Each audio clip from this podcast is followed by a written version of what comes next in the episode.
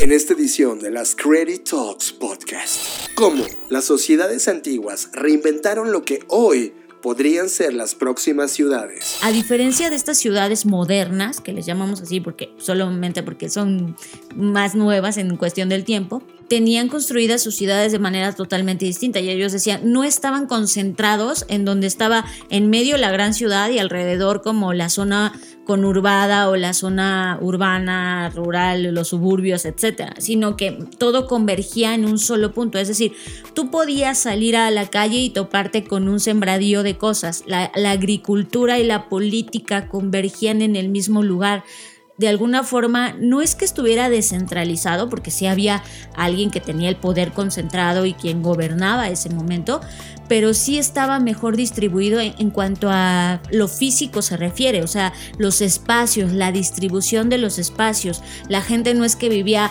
una casita pegada a la otra como hoy ocurre en las ciudades, ¿no? Había mucho espacio, no solamente por lo obvio de que había menos personas habitando esa civilización, sino porque se daban la oportunidad de poder explorar y sobre todo de poder vivir entre la naturaleza. En libros hablamos de All Tomorrows, un libro de ciencia ficción y evolución especulativa. Pero, ¿de qué trata este video de All Tomorrows? Habla de una historia especulativa en la que ya pasaron billones de años eh, y, y nos cuenta cómo evolucionamos, qué pasó con los humanos. En Media hablamos de la serie Solos y el podcast de ciencia ficción Seth. ¿Cómo toma decisiones Jeff Bezos? Te mostramos su modelo. Y tenemos una potente recomendación de Sir Johnny Ive. To the creatives that will define our futures. To your openness and to your curiosity and to your ideas. I wish you the very, very best on your next adventures. I trust that you embrace, truly value, and nurture your creativity. Disfruten esta edición de las Creative Talks Podcast.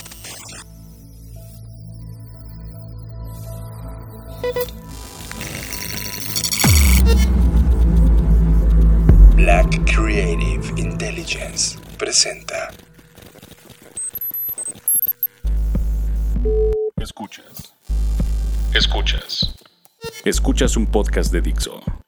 Escuchas Creative Talks. Creative Talks. El podcast donde hablamos de creatividad, futuro, innovación, medios, disrupción y emprendimiento.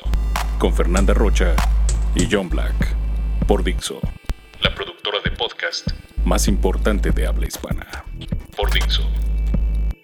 Hola, ¿qué tal? Bienvenidos a Creative Talks Podcast. El día de hoy estamos arrancando en un viernes porque la verdad ha sido una semana tremendamente compleja, pero ya estamos acá y el día de hoy, como siempre, me acompaña John Black. Hola, ¿qué tal? Soy John Black. Perdón por esta voz. eh, traigo a Mérida en mi garganta, literal. Estos son los efectos de utilizar tecnología para mediar el medio ambiente y que yo la pase medianamente mejor cuando haya demasiado calor. Y el clima artificial eh, dañó totalmente mi garganta y ahora estoy en un tratamiento pero eh, al pie de guerra para esta edición de las Creative Talks podcast. Así que bienvenidos, bienvenidas. Si es tu primera vez que estás en este podcast, bienvenido, disfruta. Esto es una sesión intensa. Media, todos los contenidos que estamos viendo, series, videos, media. Esta semana, así como les contaba que fue una semana muy compleja, también fue una semana en la que tuvimos la oportunidad de acceder a un contenido, a varios contenidos, pero entre ellos uno que marcó en muchos sentidos pues nuestras noches y actualmente nos sigue rodando la cabeza y es una serie que se llama Somos. Solos es una. Ah, perdón, solos, no Sí. somos. Solos es una serie Fer que quiero ponerle un tag importante. Creo que es una de las dos más importantes que hemos visto en este año. Y, y- no solamente por, por la temática, sino porque eh, son siete capítulos. No quiero decir demasiado, no quiero arruinarles la experiencia, pero son siete capítulos que abordan qué significa la humanidad en el presente y sobre todo en los años que vienen. Nos enseñan escenarios de lo que podría convertirse esto que estamos hoy viviendo como sociedad. Es una historia o son un conjunto de historias de ciencia ficción, sí, pero la ciencia ficción narrada a través de algo que yo considero muy complicado, muy difícil, y es que solo existe un actor por cada episodio. ¿Y por qué digo que difícil? Porque creo que de por sí em, hemos visto tanto, ¿no? Nos han hablado tanto, la ciencia ficción ha estado cargada de tantos elementos gráficos, visuales y estos efectos especiales que te hacen sentir en esos futuros y que te transportan y te trasladan. Ahora imagínense contar una historia de ciencia ficción con solo una persona en la pantalla, un actor y sin eh, acudir a los recursos de efectos ni nada que tenga que ver con esta tecnología o estos estallidos impresionantes, sino solo un ser humano actuando y entregándose a una pantalla para hacerte sentir algo y para llevarte a ese mundo, a ese posible futuro. Creo que eso es lo que a mí más me conmovió de esta serie, el decir, híjole, es que siempre, siempre va a ser más importante la historia que tengas que contar, más allá de, lo que puedas visualmente provocar, ¿no? Y eso es lo que creo que, que, nos llevó también como ese tema de regresar a las bases, a las historias que son historias grandiosas por la historia per se. Evidentemente entiendo que aquí se valen de actores que pues todos reconocemos, que, que son actores que tienen una trayectoria impresionante. Eh, Morgan Freeman, impresionante. Morgan Freeman, por ejemplo. Pero más allá de eso, creo que, que esto es lo interesante. Son historias que te mueven, o sea que, más allá de sorprenderte por el aspecto visual, te conmueven por el aspecto humano, porque te cuestionan. Es muy existencialista en muchos sentidos. Sí, creo que esa es la palabra. Es filosóficamente existencialista y te incomoda. Es una, es una serie que te cuestiona, te reflejas, te duele, vibras, ¿no? A lo largo de la narración. Yo, a nivel personal, por ejemplo, Annie Hathaway, que es una de las que, de las que narran una historia, de las que actúan de manera genial, yo no había considerado lo genial que es ella como persona, ¿no? O sea, la manera, cómo te hace sentir, la desesperación, la decisión que toma, es, es, es vibrante, esto te cuestiona, te mete a verdades muy intensas y oscuras sobre qué es humanidad, historias desgarradoras, hilarantes, maravillosas algunas de estas, con algunos matices de colores y luego te llevan a la oscuridad más dolorosa dentro de la misma narración.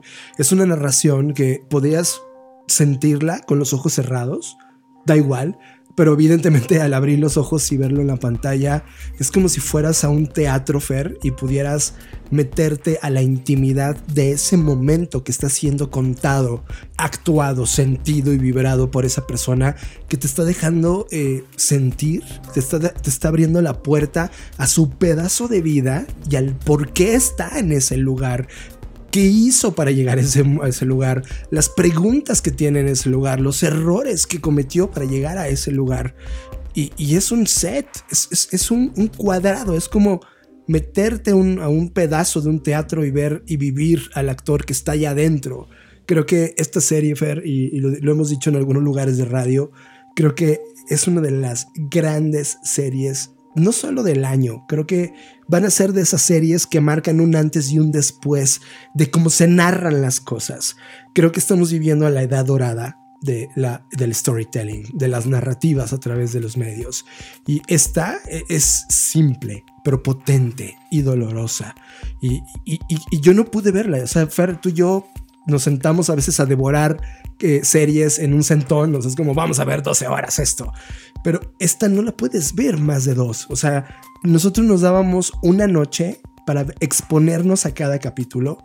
Cada capítulo representa un dolor distinto, un punto de vista distinto que te cuestiona lo personal, que afecta tu vida. O sea, yo estoy afectado, estoy tocado, estoy cuestionado por las distintas formas y, vistas que hay a lo largo de estas siete historias, que si bien las entiendes por separado, hay una narrativa sutil que las une, tú te darás cuenta a lo largo de esta inmersión. Pero Fer, me parece una obra artística en toda su expresión de la palabra, donde hay momentos icónicos, hay historias como la de Lia, la de Tom, la de Peg, la de Sasha, que son brutales, y otras que son, son distintas. hay, un capítulo específico, no les quiero decir cuál, que inclusive te quedas con el, ah, ah, ¿qué, me intentó decir? ¿No? Y cuando te cae el 20 dices, madres, cabrón. Es, es, es, una historia que tienes que consumirla como si estuvieras tomándote una bebida de la más fina y contenida a lo largo por miles de años y te sirvieron solo un traguito y que vas degustando pero te arde la garganta y te provoca algo en el cuerpo de forma inmediata. Esto es solos. Esto es algo que, o sea, en verdad estoy contento de ver este tipo de contenidos, de la simpleza de narrativas, de la potencia del guion, de la no necesidad de efectos como tú dices. O sea, esto, esto no es el mundo Marvel, ¿no? O sea, nada, no es nada. Pero sí lo es, porque está hablando de temas de ciencia ficción, pero no necesita de este desplegado de, de efectos especiales y CGI para poder contar la historia. Es increíble y es algo que en verdad es como paren todo lo que estén viendo y siéntense con su pareja o con la persona que aman. O con quien ustedes quieran, también solos. O solos, ¿no? como, como menciono, porque al final el tema es la soledad. Y eso también es una forma de abordar esta experiencia que le llamamos vida. Estás escuchando Creative Talks Podcast. Bueno, y otro de los contenidos es en audio eh, así como en algún momento les habíamos hablado de Caso 63, que pues sí, sigue, sigue nuestras memorias. Bueno, pues hay un nuevo ejercicio que también está muy interesante y que aborda un problema que es inminente y del cual también ya hemos hablado en repetidas ocasiones en este podcast, que es el tema del agua o la crisis hídrica a la que seguramente ya nos estamos enfrentando, nos vamos a, esto, este problema se va a agudizar con el paso del tiempo y bueno, pues esta historia nos plantea un escenario en donde efectivamente esto ocurre. El tema es que pareciera, y lo digo entre comillas, que ocurre de un día para otro, obviamente con consecuencias que ya se venían viendo y observando tal y cual está pasando el día de hoy, pero ocurre inminentemente se, acaba el agua, se acaba el agua, pero en serio les digo, se acaba. Es decir, no es como que se cortó el agua porque el Cutzamala, en el caso de la Ciudad de México, o alguna de estas fuentes de agua eh, tiene un problema o algo. No, no, no. Se acaba de que se acaba, de que todos los mantos acuíferos están sobreexplotados, de que ya, o sea, ya. Y saben qué es lo que más cañón está? Que la historia comienza con un socavón, ¿no? Y es como obviamente son las señales que estamos viviendo en el presente, de lo que pasó en Puebla, de lo que ha pasado incluso en otros países, porque si bien eh, este, esta historia ocurre en una gran ciudad y podrías inmediatamente pensar que es la Ciudad de México, pues puede ser cualquier ciudad eh, pues cosmopolita, ¿no? De estas grandes concentraciones de millones de personas. Creo que Fer, y esto lo pongo como advertencia, nosotros estamos ahora mismo en la Ciudad de México y como lo hemos dicho cada vez que hablamos de la ciudad, somos 25 millones de seres humanos interactuando en este lugar que antes era un lago. Y luego sobre ese lago construimos pirámides. Y luego sobre las pirámides construimos esta ciudad. Imagínense cuántos huecos hay abajo cuando los mantos acuíferos los hemos sobreexplotado. Y sobre todo, creo, creo que esta nos lleva a un escenario Fer dolorosísimo, porque cuando lo vemos en las estadísticas, estamos a menos de 10 años de estar en ese contexto. O sea, este, este podcast de ciencia ficción que pone un escenario que puede ser la Ciudad de México, puede ser Lima o puede ser Nueva York. O sea, en verdad, todas las ciudades del mundo actual tienen este problema hídrico. Evidentemente, ciudades como la nuestra, ni siquiera hay un proyecto que lo vaya a resolver. No existe, no hay en la mesa un proyecto que hable sobre esta sustentabilidad. Por lo tanto, casi es garantizado que lo que estamos escuchando en audio en este podcast va a ser muy parecido a lo que vamos a estar viviendo en una década si no tomamos conciencia y nos preguntamos qué vamos a hacer ante este problema.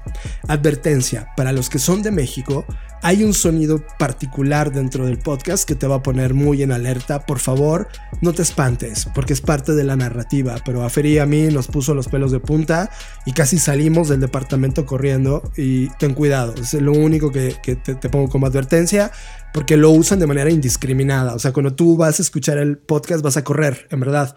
Es un efecto como el de Orson Welles cuando... Eh, fue Orson Welles, ¿no? El que utilizó la estación de radio. O Gigi Wells, no, Orson Welles. Orson Welles que provocó este efecto en, en, Estados Unidos, en Nueva York, es muy parecido en el podcasting. Ahora, ¿y sabes qué es algo que me vuelve totalmente loco y me encanta? Es que este movimiento de historias sonoras, que por ahí pues estuvimos viendo muchas historias desde Podium Podcast, que les mandamos saludos en España, por ejemplo, pero ahora estamos viendo historias en América Latina. Y, y me encanta porque ahora no solamente se tratan de historias por historias, sino que casi las veo como un statement. Eh, no basta un artículo advirtiéndonos sobre lo importante del agua, no basta un movimiento en la calle de alguna asociación diciendo, oigan, cuidemos el agua. Ahora también el podcast se está, se está convirtiendo en un formato en el cual puede despertar una conciencia a través de un escenario probable y, y llevándonos el problema a 5 o 10 años en el futuro. Y eso me parece increíble. Creo que ahora el hueco es ya todos los que escuchamos este podcast, te va a salir inevitablemente el hambre de, oye, ¿qué puedo hacer ahora? Creo que hay un hueco importante. Creo que si Seth se está convirtiendo en este portavoz masivo de contar una historia que podía pasarnos a cualquier ciudad del mundo, ahora el tema es, ¿qué hago?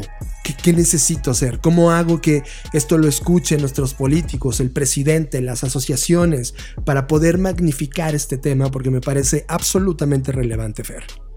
Y creo que también aquí la clave es la colaboración. Que está viendo entre Sonoro y esta productora llamada Shook Audio.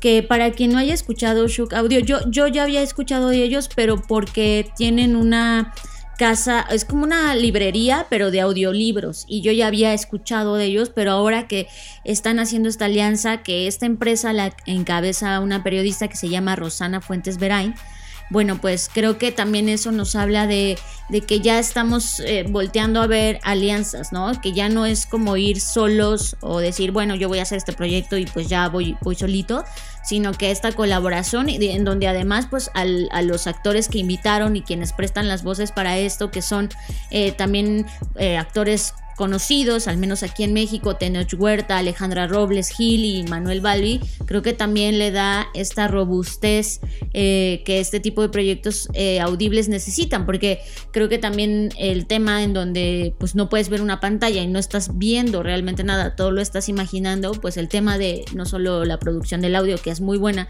sino también quienes prestan las voces, pues es muy importante. Entonces, es una historia que, que, que sí está muy, muy bien, muy bien hecha, muy bien estructurada y bueno, pues que por eso es que la estamos recomendando acá, así que esperamos que lo disfruten tanto como nosotros.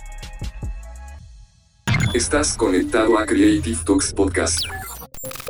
En la semana escuchamos un podcast de ficción mexicano llamado Sed, en el que se plantea un escenario. ¿Qué pasaría si en tu ciudad un día se acaba el agua? Eso nos hizo pensar profundamente. ¿Cómo están diseñadas nuestras ciudades? ¿Realmente vivimos en lugares sustentables? La respuesta es un contundente no. Las ciudades en las que vivimos están comprometiendo los recursos naturales y oportunidades para el crecimiento y desarrollo de las generaciones futuras. Fue así que nos encontramos con una forma para solucionarlo. Les presentamos el término ecomimetismo, un concepto que se utiliza para describir la práctica de imitar e inspirarte del mundo natural para influenciar el mundo del diseño tecnológico y ahora la planeación de las ciudades. Ella es Janine Benius, escritora, consultora de innovación y autora estadounidense de ciencias naturales. El ecomimetismo es innovación inspirada por la naturaleza. Es una nueva disciplina en la que ayudará a las personas que diseñan el mundo, arquitectos, científicos de materiales, diseñadores de productos, a preguntarse qué cosas que estamos tratando de resolver ya fueron resueltas por la naturaleza y entonces tratar de aprender y emularlo. Y es que, piénsalo profundamente, la naturaleza tiene una experiencia de 3.800 millones de años en el planeta Tierra, ofreciéndonos lecciones de sostenibilidad, resiliencia, adaptabilidad, diseño y tecnología biológica que nos ayudaría a resolver los problemas más complejos de nuestras ciudades y nuestra actividad humana. El ecomimetismo busca integrar la funcionalidad biológica y ecológica del mundo natural con un cuidadoso acto de equilibrio entre las necesidades humanas a corto plazo y los beneficios planetarios a largo plazo. Innovar analizando, copiando, imitando y aprendiendo de la naturaleza es el único camino posible que nos permitirá como especie seguir pensando en el futuro. Para más información visita blackci.rocks. Nos vemos en el futuro. Tema de la semana. Este es el tema que nos robó totalmente la atención. Tema de la semana. Como ustedes ya saben, cada semana los jueves tenemos una participación en W Radio en el programa de Así las Cosas, en donde ponemos micro, micro, micro, micro historias y este, datos y escenarios sobre muchos temas que podrían ocurrirnos en el futuro y que por supuesto ante los cuales podemos tomar acción en el presente. Esta semana tocó hablar sobre un tema que, John puso en la mesa, que a mí me pareció la verdad muy interesante y me, quedé como que trabajando mucho eso en la mente, que es el, concepto de la, eh, del ecomimetismo. Ya en podcast atrás habíamos platicado de este concepto de biomimetismo, ¿no? Que es esta capacidad de aprender de la naturaleza para poder aplicar esa sabiduría ancestral en las cosas que ejecutamos en el día a día, en todo lo que diseñamos y en todo lo que hemos construido, ¿no? Como seres humanos. Eh, pero este concepto que es relativamente nuevo en comparación con el otro, eh, la diferencia que tiene es la aplicación, es decir, esto está muy pensado para el mundo de la arquitectura y sobre todo el diseño de las ciudades. Y el principio es básicamente el mismo, aprender del planeta y de sus millones de años de experiencia y aplicarlo en las ciudades. Entonces les digo, yo me quedé pensando mucho en este tema, me parece muy interesante y indagando un poco más me encontré con un libro y ese libro me llevó a un artículo y en ese artículo que se publicó en The Guardian, pues hablan justamente de esta sabiduría ancestral que tienen no solo la naturaleza, sino las grandes civilizaciones que hoy ya no están. Y en particular habla, por ejemplo, de los mayas, y ustedes ya saben que pues tenemos cierta curiosidad y afecto por esa cultura, no solo porque somos mexicanos, sino porque nos parece algo muy interesante. Y entonces cuando yo me topo con, con, esto dije, claro, hace totalmente sentido y sinergia de, ok, podemos perfectamente aprender de la naturaleza, eso es un hecho, pero también qué hay del pasado, ¿no? Es como que a veces siento que estamos contando las historias como si no hubiera raíces detrás, ¿no? Y, y, esto me lleva a pensar, a reflexionar en eso. O sea, estas grandes civilizaciones, si bien todavía no está del todo descrito o averiguado cómo es que desaparecieron, pareciera, entre comillas, de la noche a la mañana, pues sí han dejado muchísimo conocimiento que puede ser tomado por nosotros. Y uno de estos conocimientos en los cuales se aborda en este artículo es pues el tema de cómo construyeron sus ciudades. Y eso me parece muy, muy, muy importante porque ahora que estuvimos en Mérida justo pensábamos en eso, ¿no? O sea, como de, a ver, pensemos que si esta civilización eh, maya viviera en estos momentos, ¿cómo sería? ¿Cómo sería sus ciudades? Si hubiera mantenido todo este tema de construcción eh, arqueológica o hubieran evolucionado, sería muy interesante pensar en eso, ¿no? Pensar en futuros a partir de la idiosincrasia y cultura de los mayas. Y entonces, pues ya profundizando en este tema, eh, una de las cosas muy importantes que habla el artículo es que a diferencia de estas ciudades modernas, que les llamamos así porque solamente porque son más nuevas en cuestión del tiempo, pues eh, estas ciudades y estas, eh, pues sí, civilizaciones tenían construidas sus ciudades de manera totalmente distinta y ellos decían, no estaban concentrados en donde estaba en medio la gran ciudad y alrededor como la zona conurbada o la zona urbana, rural, los suburbios, etcétera, sino que todo convergía en un solo punto. Es decir, tú podías salir a la calle y toparte con un sembradío de cosas. La, la agricultura y la política convergían en el mismo lugar. De alguna forma no es que estuviera descentralizado, porque sí había alguien que tenía el poder concentrado y quien gobernaba ese momento, pero sí estaba mejor distribuido en, cuanto a lo físico se refiere, o sea, los espacios, la distribución de los espacios. La gente no es que vivía una casita pegada a la otra como hoy ocurre en las ciudades, ¿no? Había mucho espacio, no solamente por lo obvio de que había menos personas habitando esa civilización, sino porque se daban la oportunidad de poder explorar y sobre todo de poder vivir entre la naturaleza y no de manera invasiva, aunque sí evidentemente como todas las civilizaciones intervinieron la naturaleza para poder sembrar, para poder hacer ciertas cosas, no era como algo tan invasivo como lo que es el día de hoy las ciudades. Y además lo que más me llama la atención es este punto de hoy sí funciona así, o sea, hoy eh, mucha gente que ha intentado irse de la ciudad porque es muy cara, porque es muy peligrosa, porque es muy violenta,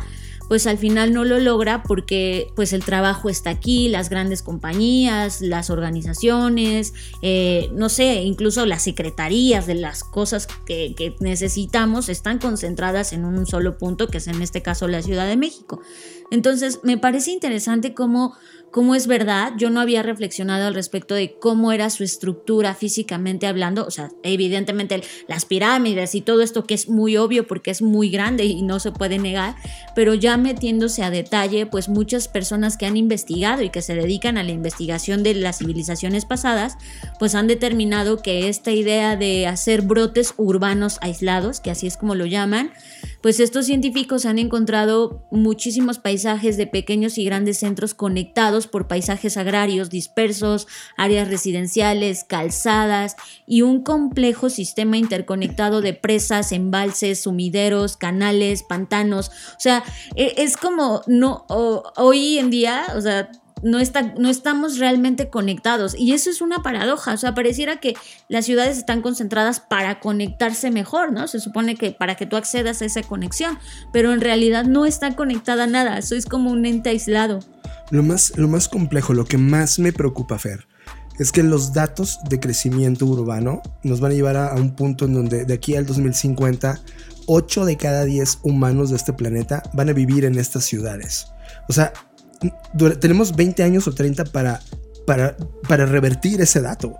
Sí, y a esto que se refiere John es por el tema de, pues, los desplazados por el cambio climático, ¿no? Muchas personas que ya ahorita está pasando en muchos lugares del mundo, pues están teniendo que mover de sus lugares de origen no porque quieran ir a la ciudad y porque la ciudad sea su aspiración, se están teniendo que mover porque no les queda de otra, porque los lugares en donde viven ya no se puede vivir realmente, ¿no? Entonces... Sí, el campo va a atravesar su riesgo más importante que es el calentamiento global. Y hoy lo estamos viendo con las temperaturas que, por ejemplo, pues, se presentaron en Canadá, ¿no? El tema de que este, está, están ardiendo literalmente en las temperaturas arriba de 50 grados que, que, platicábamos John y yo, es que no estamos diseñados como humanos para esas temperaturas, ¿no? Entonces, justo esto aborda, y esta es la contraparte del artículo, o sea, no solo aborda la parte como de, ay, pues qué bien vivían y cómo podemos aprender de esto, sino también la contraparte de una de las razones por las que estas civilizaciones o hipótesis que se tiene de que desaparecieron fue por las sequías. Y eso es como, ok, pareciera, ¿no? Que la, que la historia nos está diciendo, esto ya, esto ya pasó, esto ya lo vivieron. Y como estas posibles sequías que ocurrieron en esos tiempos, en esos momentos de estas civilizaciones, pues son las que los obligaron a comenzarse a, a desplazar e incluso podría ser que esa es una de las principales razones por las que hubo el declive de estas civilizaciones. Entonces, creo que aquí hay dos partes. Eh, la parte de este concepto de eh, que, digamos que es un derivado del concepto que ya habíamos hablado de la biomimética o de la biomimesis y ahora este ecomimetismo creo que, que, eh, o sea, esta idea de, poder aprender la, naturaleza ya está dejando de ser solo. Y ojo, no es que no existiera antes, me queda claro que hay muchas construcciones en el mundo que se han hecho ahí así, pero es con mucha tecnología, ¿no? En los laboratorios, el MIT, etc. Y, y lo han abordado más como paisajismo en términos de estética, no realmente de entender el ecosistema y el equilibrio. Sí, que eso es a lo que voy. O sea, eh, yo me pongo a pensar, por ejemplo, esta ciudad, Ciudad de México, ¿no? O sea, no veo realmente un plan. O sea, enfrente de donde ahorita yo estoy hablando en el micrófono y enfrente de mí están construyendo otro edificio, que es igual a todos los edificios que están construyendo en todos lados. O sea, me preocupa mucho porque no veo nada realmente un cambio en donde se, se, se, analice la calidad de los materiales y no solo estoy hablando por lo que ya habíamos hablado de lo que ocurrió por ejemplo con el metro, ¿no? que fue una desgracia terrible, sino estoy hablando de los materiales de, a ver, esto va a ser, esto, esto nos va a ayudar a sobrevivir a los 50 grados centígrados, o sea, ¿saben? Este tipo de cosas y, yo no veo en la ciudad ni en ningún lado en este momento proyectos, a, excepción de los que tienen las grandes corporativos como Google o estos de Toyota, ¿no? Que han hecho estas ciudades desde cero, pero ah, es como, ok, Entiendo que es más fácil crear algo desde cero porque puedes poner tus nuevas reglas y nuevas cosas, pero lo que me preocupa es, ok, van a crear sus nuevas ciudades y solo se van a poder mudar ahí unos cuantos y los pobres nos vamos a quedar aquí en las ciudades normales viviendo. O sea, eso es algo que me preocupa muchísimo. Y yo no veo otro escenario, Fer. O sea, yo, yo no veo que entre un gobierno a liderar un país como el nuestro de 150 millones de seres humanos con un proyecto de futuro donde haya tres o cuatro generaciones trabajando para resolver. Ellos quieren solo implementar proyectos de tres o cuatro años y el que sigue, tres o cuatro años y el que sigue. No veo un proyecto a largo plazo y esto requiere pensar en largo plazo. O sea, yo no lo veo. Yo no veo ni una ciudad del mundo rediseñándose desde el interior para salvarse ante lo que estamos por venir.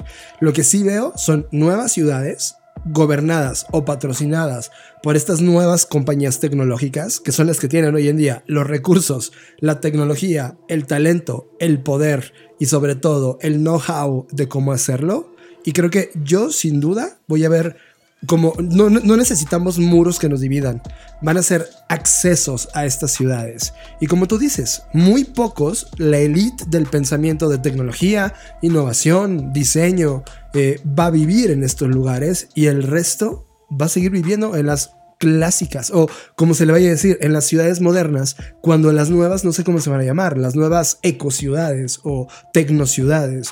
Creo que estamos en, estamos en la línea donde se va a romper. Ya lo está intentando Tesla, ya lo está intentando Google, ya lo está intentando Facebook. O sea, el, el top 5 de las compañías más importantes del planeta que son tecnológicas, ya este proyecto está en su mesa desde hace varios años. Pero ninguno, en ninguna parte del mundo, de los líderes tradicionales, de la política y la economía, lo cual, Fer, es una división entre los ricos que hoy manejan la tecnología y el resto. Sí, eso es lo que me parece totalmente una desgracia, ¿no? Porque, o sea, piénsenlo así, el otro día veía un proyecto de una, por ejemplo, que pueden ser cosas por las cuales podríamos empezar.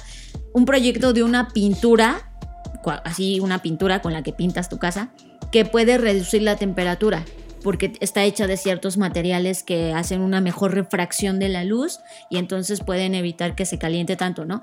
O sea, eso me refiero, no estoy diciendo que ahorita tumben todos los edificios y ahora todo eco y bambú, no, no, no estoy hablando de eso. Estoy diciendo qué pequeñas acciones podemos crear o tener a la mano, porque no es posible, o sea, sí sé que estamos yendo hacia allá, pero me niego a aceptarlo y decir, o sea, creo que también podríamos comenzar a, interesarnos más. Yo en lo particular hice con esta preocupación, porque aquí estoy muy preocupada, pero entonces, ¿qué estoy haciendo? Bueno, ante esta preocupación lo que hice fue crear una base de datos que compila todos los proyectos que pude alcanzar a ver. Seguramente hay más. Son más de 300, pero seguramente hay más. Pero son los que alcancé a ver de políticas públicas, de eh, eh, compañías que sí se están sumando a, pues un poco intentar resarcir los daños del efecto del cambio climático. Entonces, es un repositorio, es una base de datos que creé en Notion. Eh, la, liga la compartí en mis redes sociales. La vamos a poner en el post. Y la vamos a poner en el post también, sí. Para que ustedes vean que hay cosas y este tipo de proyectos como el de la pintura, cosas que no solo, o sea, esta, esta base de datos está pensada para inspirar a todos. Si bien hay política pública y es un tema más gubernamental, también hay proyectos chiquitos y cosas que tú puedes hacer en tu casa, eh, no solamente como separar la basura, sino reutilizar cosas, hacer composta. O sea, hay muchos proyectos que espero que, que, les sirvan y que podamos a partir de ahí comenzar, porque esto sí es muy, me abruma. Es que nos abruma porque estamos viendo lo que va a pasar. O sea, en, el presente no te das cuenta. Es como de, ah, pues sigue estando bien, sigue lloviendo en algunos lados y en algunos lados están a 55 grados centígrados. Si lo avientas 5 años al futuro, la pregunta es, ¿el lugar donde tú vives está listo para tener 55 grados centígrados con poca agua? Piénsalo. No. Y así la respuesta es el 99% del mundo no está listo. El tema es que cuando volteas a, a preguntarle a la gente que administra tus ciudades, es, ¿hay un proyecto? No. Y la gente que está construyendo nuevas cosas es, oigan, ¿están construyendo con base en este proyecto? No. Lo cual, ¿qué significa? Va a ser desastroso. Entonces, la conexión de hablar, por ejemplo, del podcast de Seth, cuando lo conectas con este tema central, tiene todo que ver. Es como de, oigan, hay pequeños datos, hay pequeñas historias, hay pequeños warnings que nos están advirtiendo sobre que ya no son pequeños, John, que eso es lo que más me preocupa. O sea, ya no son pequeños. Yo recuerdo cuando era niña empezaba a escuchar estas conversaciones de los adultos algo lejano, ¿no? No, en tal parte ya se está derritiendo no sé qué cosa y, el, ah, y, y, lo escuchabas como algo lejano, pero hoy te despiertas, ves en tu timeline la gente ardiendo, eh, socavones en todos lados, lluvias extremas, lo que pasó en Japón de que se vino como un, una cantidad de agua desbordante que arrasó con un pequeño, una pequeña ciudad. O sea, es como, es que, ¿qué, ¿qué pasa? ¿Estamos ciegos o qué diablos? O sea, está pasando ahora. Ya no es un tema del futuro de, ay, en, en el futuro eh, se va a acabar el agua. No, se está acabando. En México, por ejemplo, hay muchas comunidades, muchas alcaldías o este, sí, alcaldías se les llama hoy, ¿no? Sí. Este, que llevan años que le recortan. Que llevan años sin agua o que les recortan el agua. O sea, no porque no lo estés viviendo tú significa que no está pasando. Y eso es real. Entonces en este, en este tema central, el tema es ahora es entiéndelo desde el punto de vista del diseño urbanístico. Y ya no es un tema de, solo de estética o de materiales, sino de comprender la plataforma más importante donde estamos viviendo, el planeta. Porque pues, estamos, en verdad, lo estamos echando a perder. Hay un dato que me preocupa, Fer, para cerrar este, esta preocupación. Las distintas análisis dicen, no, pues el cambio va a ser gradual de 2020 a 2050. Pero encontramos un estudio que corrió más de 130 simulaciones donde Sí. dijeron, oigan, No es espérense, esto puede suceder en 5 años. 5 fucking años. O sea, hoy estamos en el 2021, esta es la línea del tiempo, 2026, esto ya está pasando. Pero ya para todos.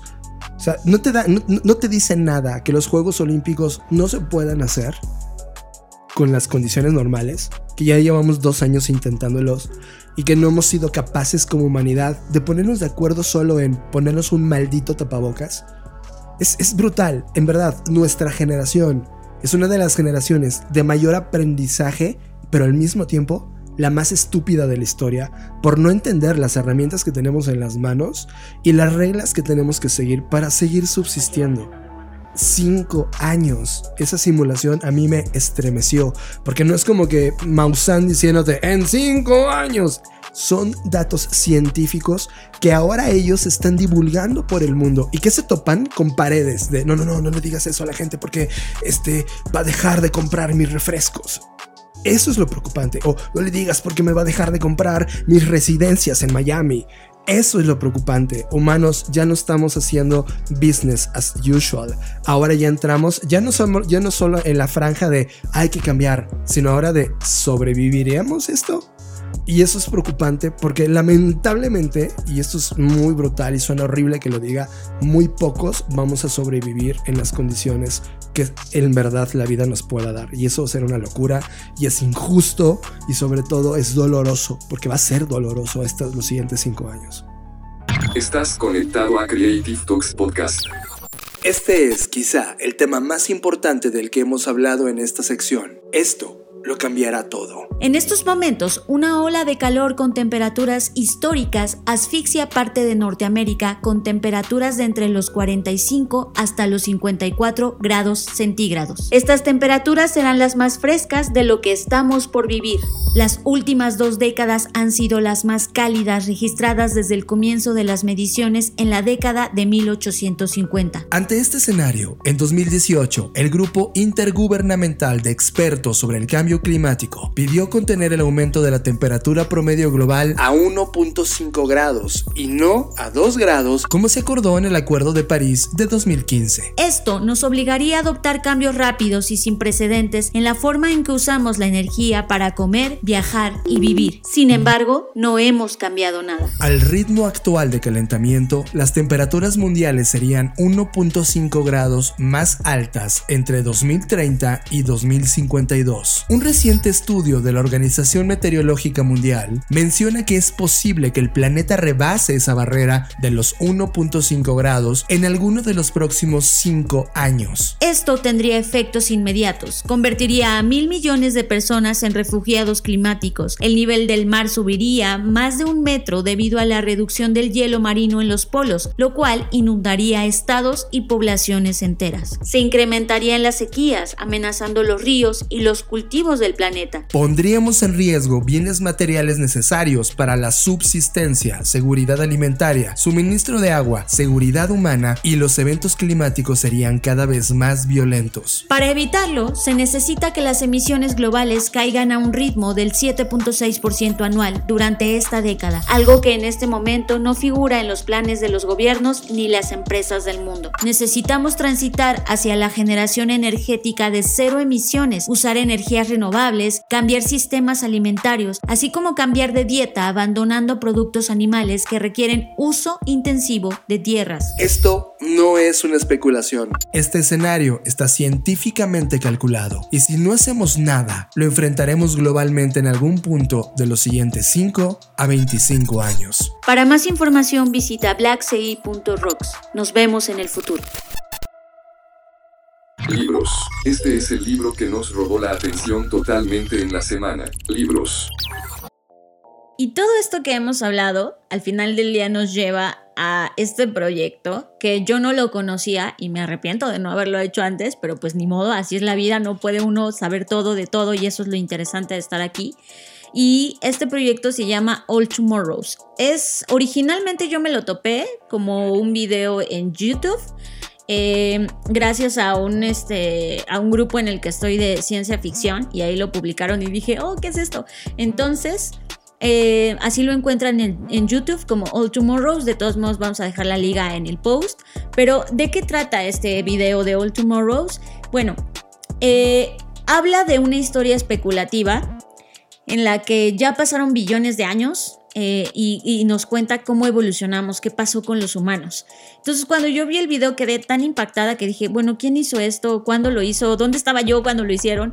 Y resulta que procede de un libro, por eso lo pusimos en esta sección, porque en realidad, eh, pues esto se escribió en 2006 y es un libro de ciencia ficción y evolución especulativa. Está escrito e ilustrado por un artista turco que se llama Siem Kosemen o Kosmen o como se pronuncia. Tiene un seudónimo que es Nimo Ramjet y bueno, pues él fue el, creador de este libro y también el creador del video.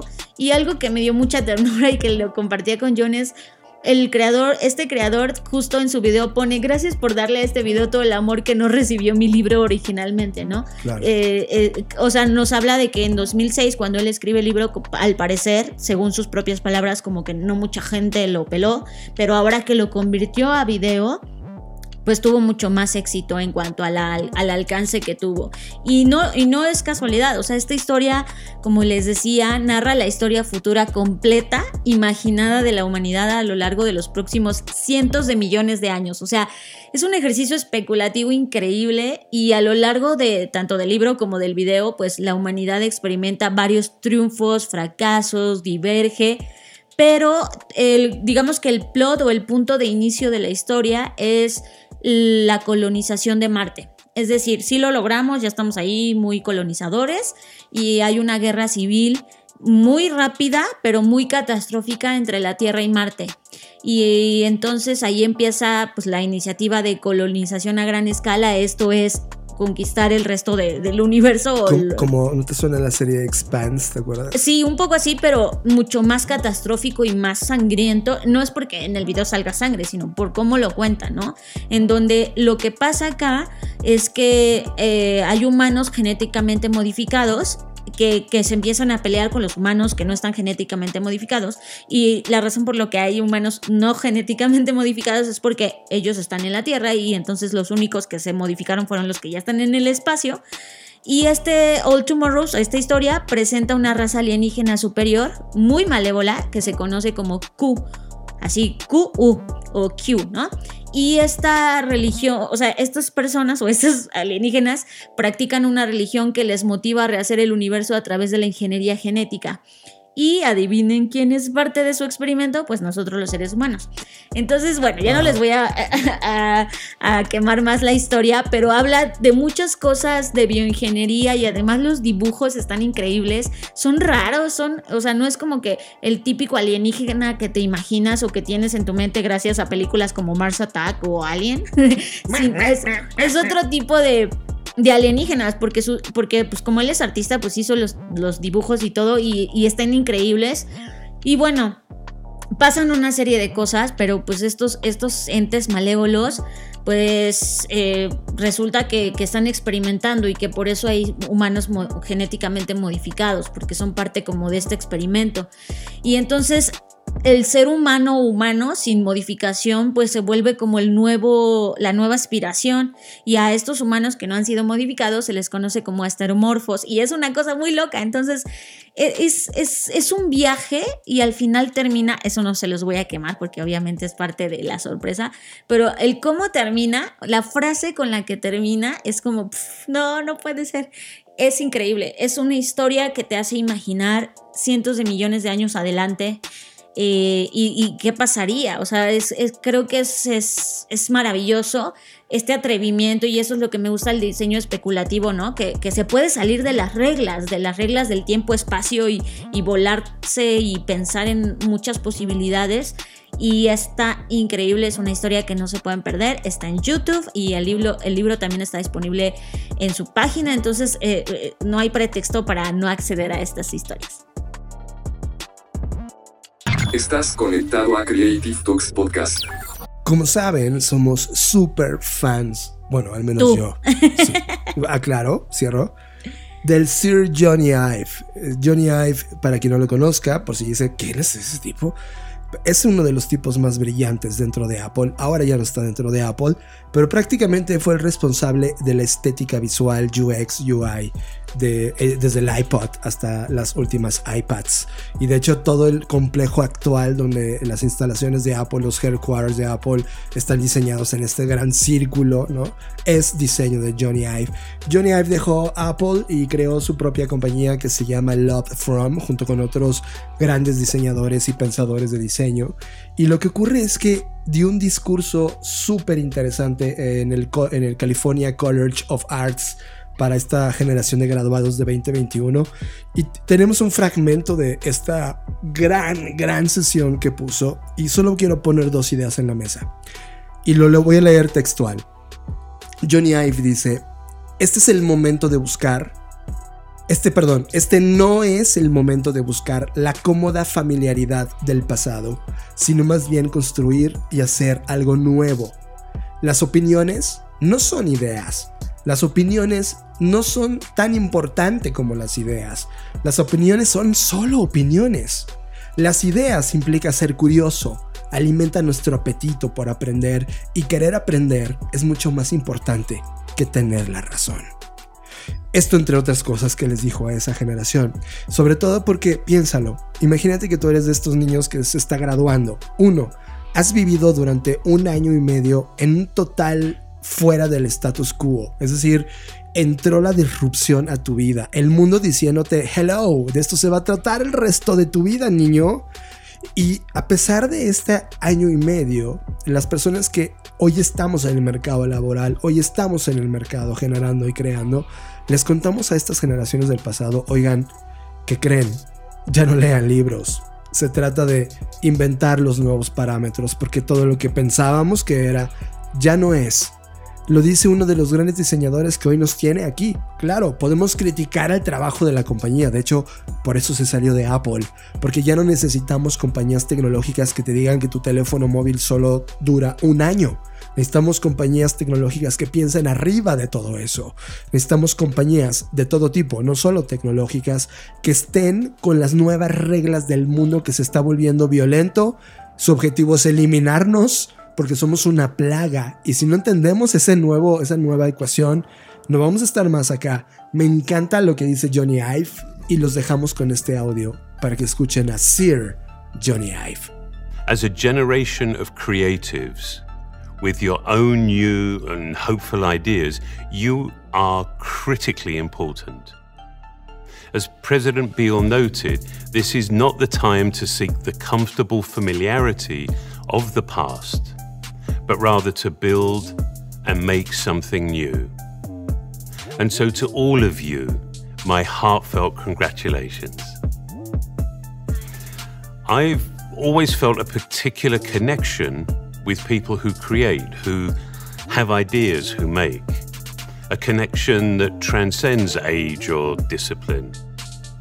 And while we practice in many different ways as designers, painters, sculptors, writers, and architects, our work essentially comes from the same place. So, with the sincere hope of being useful, I would like to share a little of my personal journey with you. And while it is personal, I hope it resonates as the journey of a fellow creative. While developing my design practice legitimized and channeled my creativity, I started to feel that my childhood dreaming and imagination was being left behind. Now, college is, of course, exactly the place, exactly the time to focus on developing our professional skills. But what bothered me was just how easily my attention was consumed with the specific skills of design rather than the fundamentally important ones of creating. Not to sound uh, hopelessly dramatic, but I almost felt I was betraying the dreaming and the wondering that had really sustained me as a child. Without imagination, without profoundly new thinking and potent ideas, our practice has no purpose. That creating and thinking should always be afforded a rare respect. And this is the important thing. Always a rare respect, not only when the ideas are good, and not only if the circumstances are easy and convenient.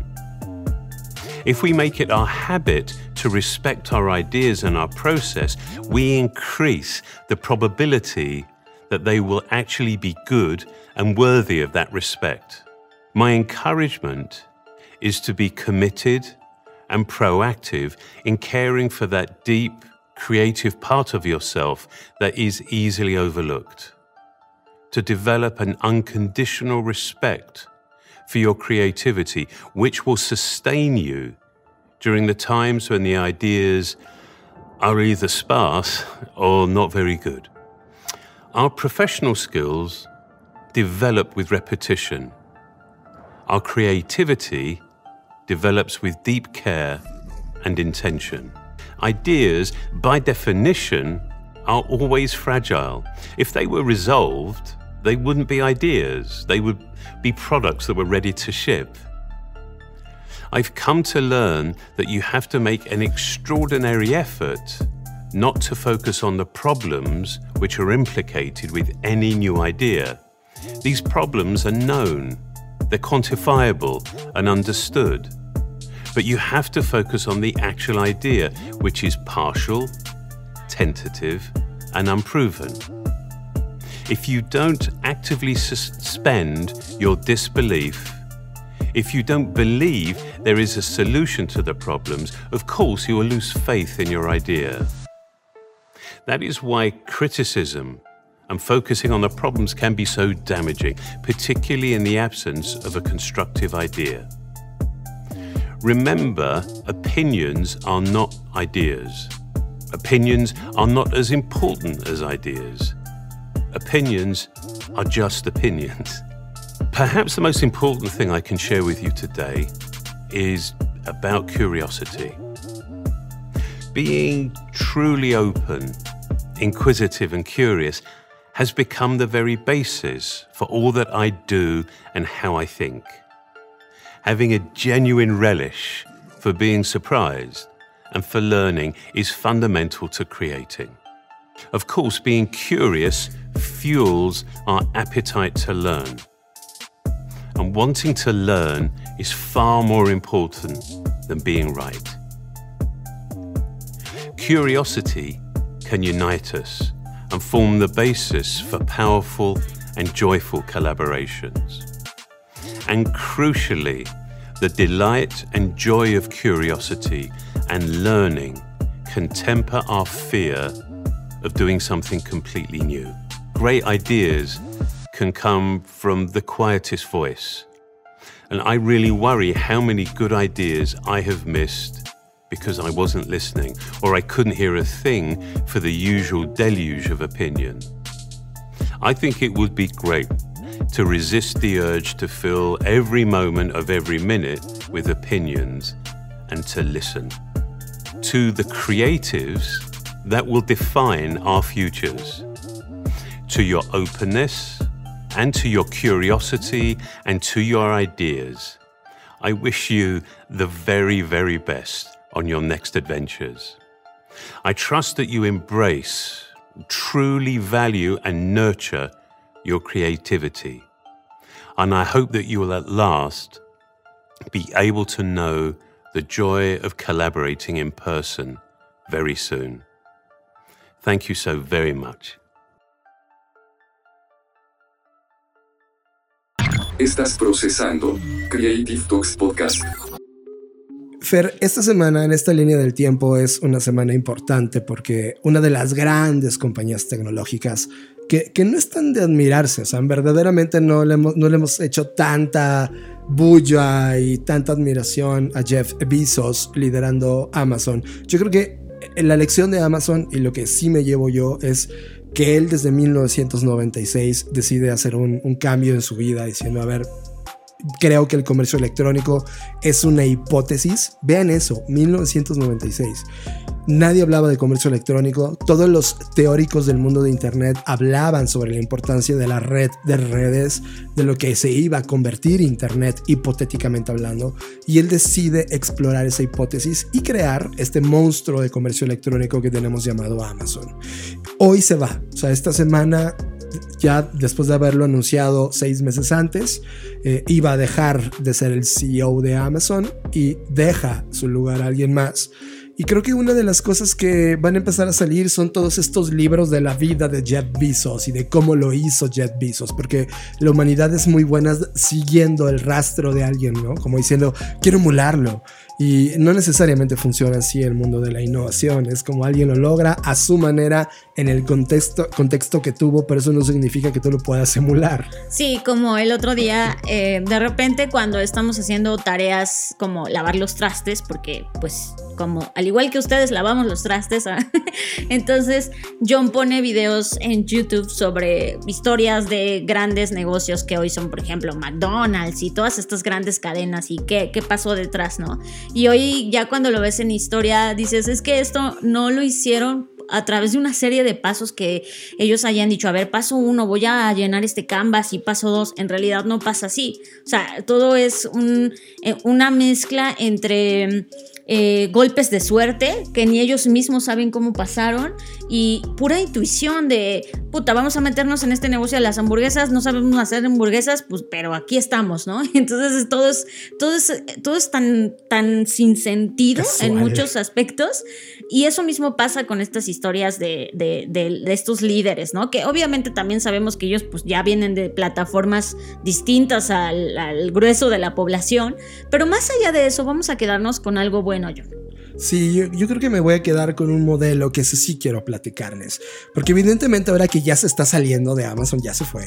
La gente de negocios y los periodistas de negocios es, oye, señor Besos, cuéntenos sus secretos, ¿no?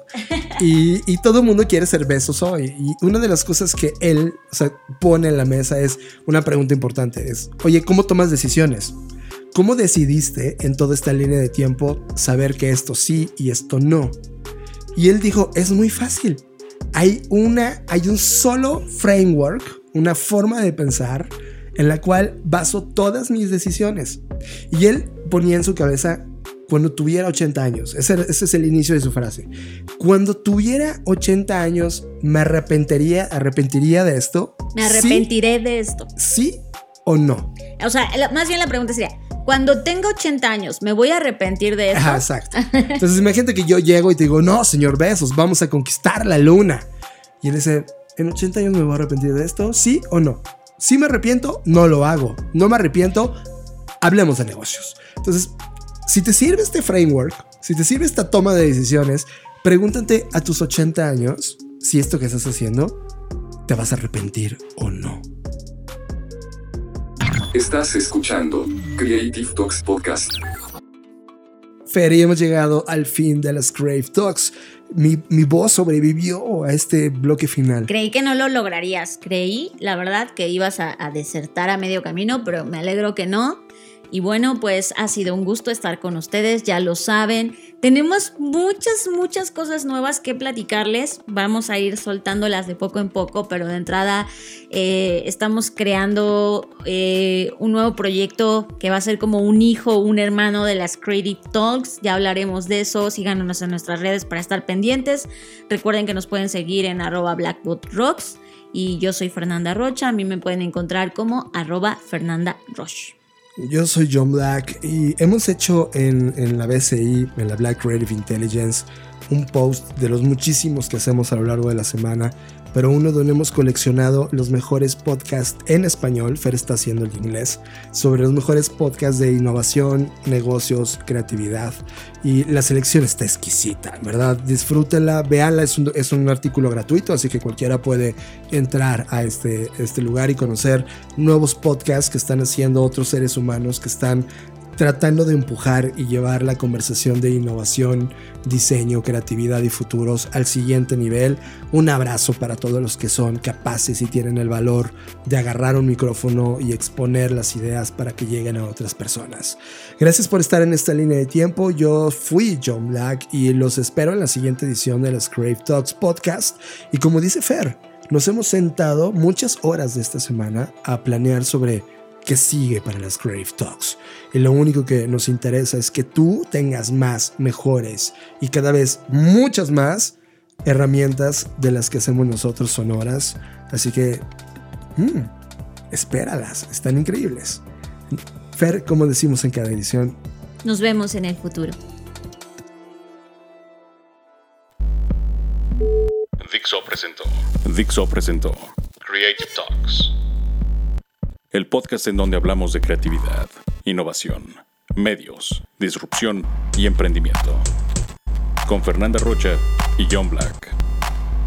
Por Dixo, la productora de podcast más importante de habla hispana. Nos escuchamos en el futuro.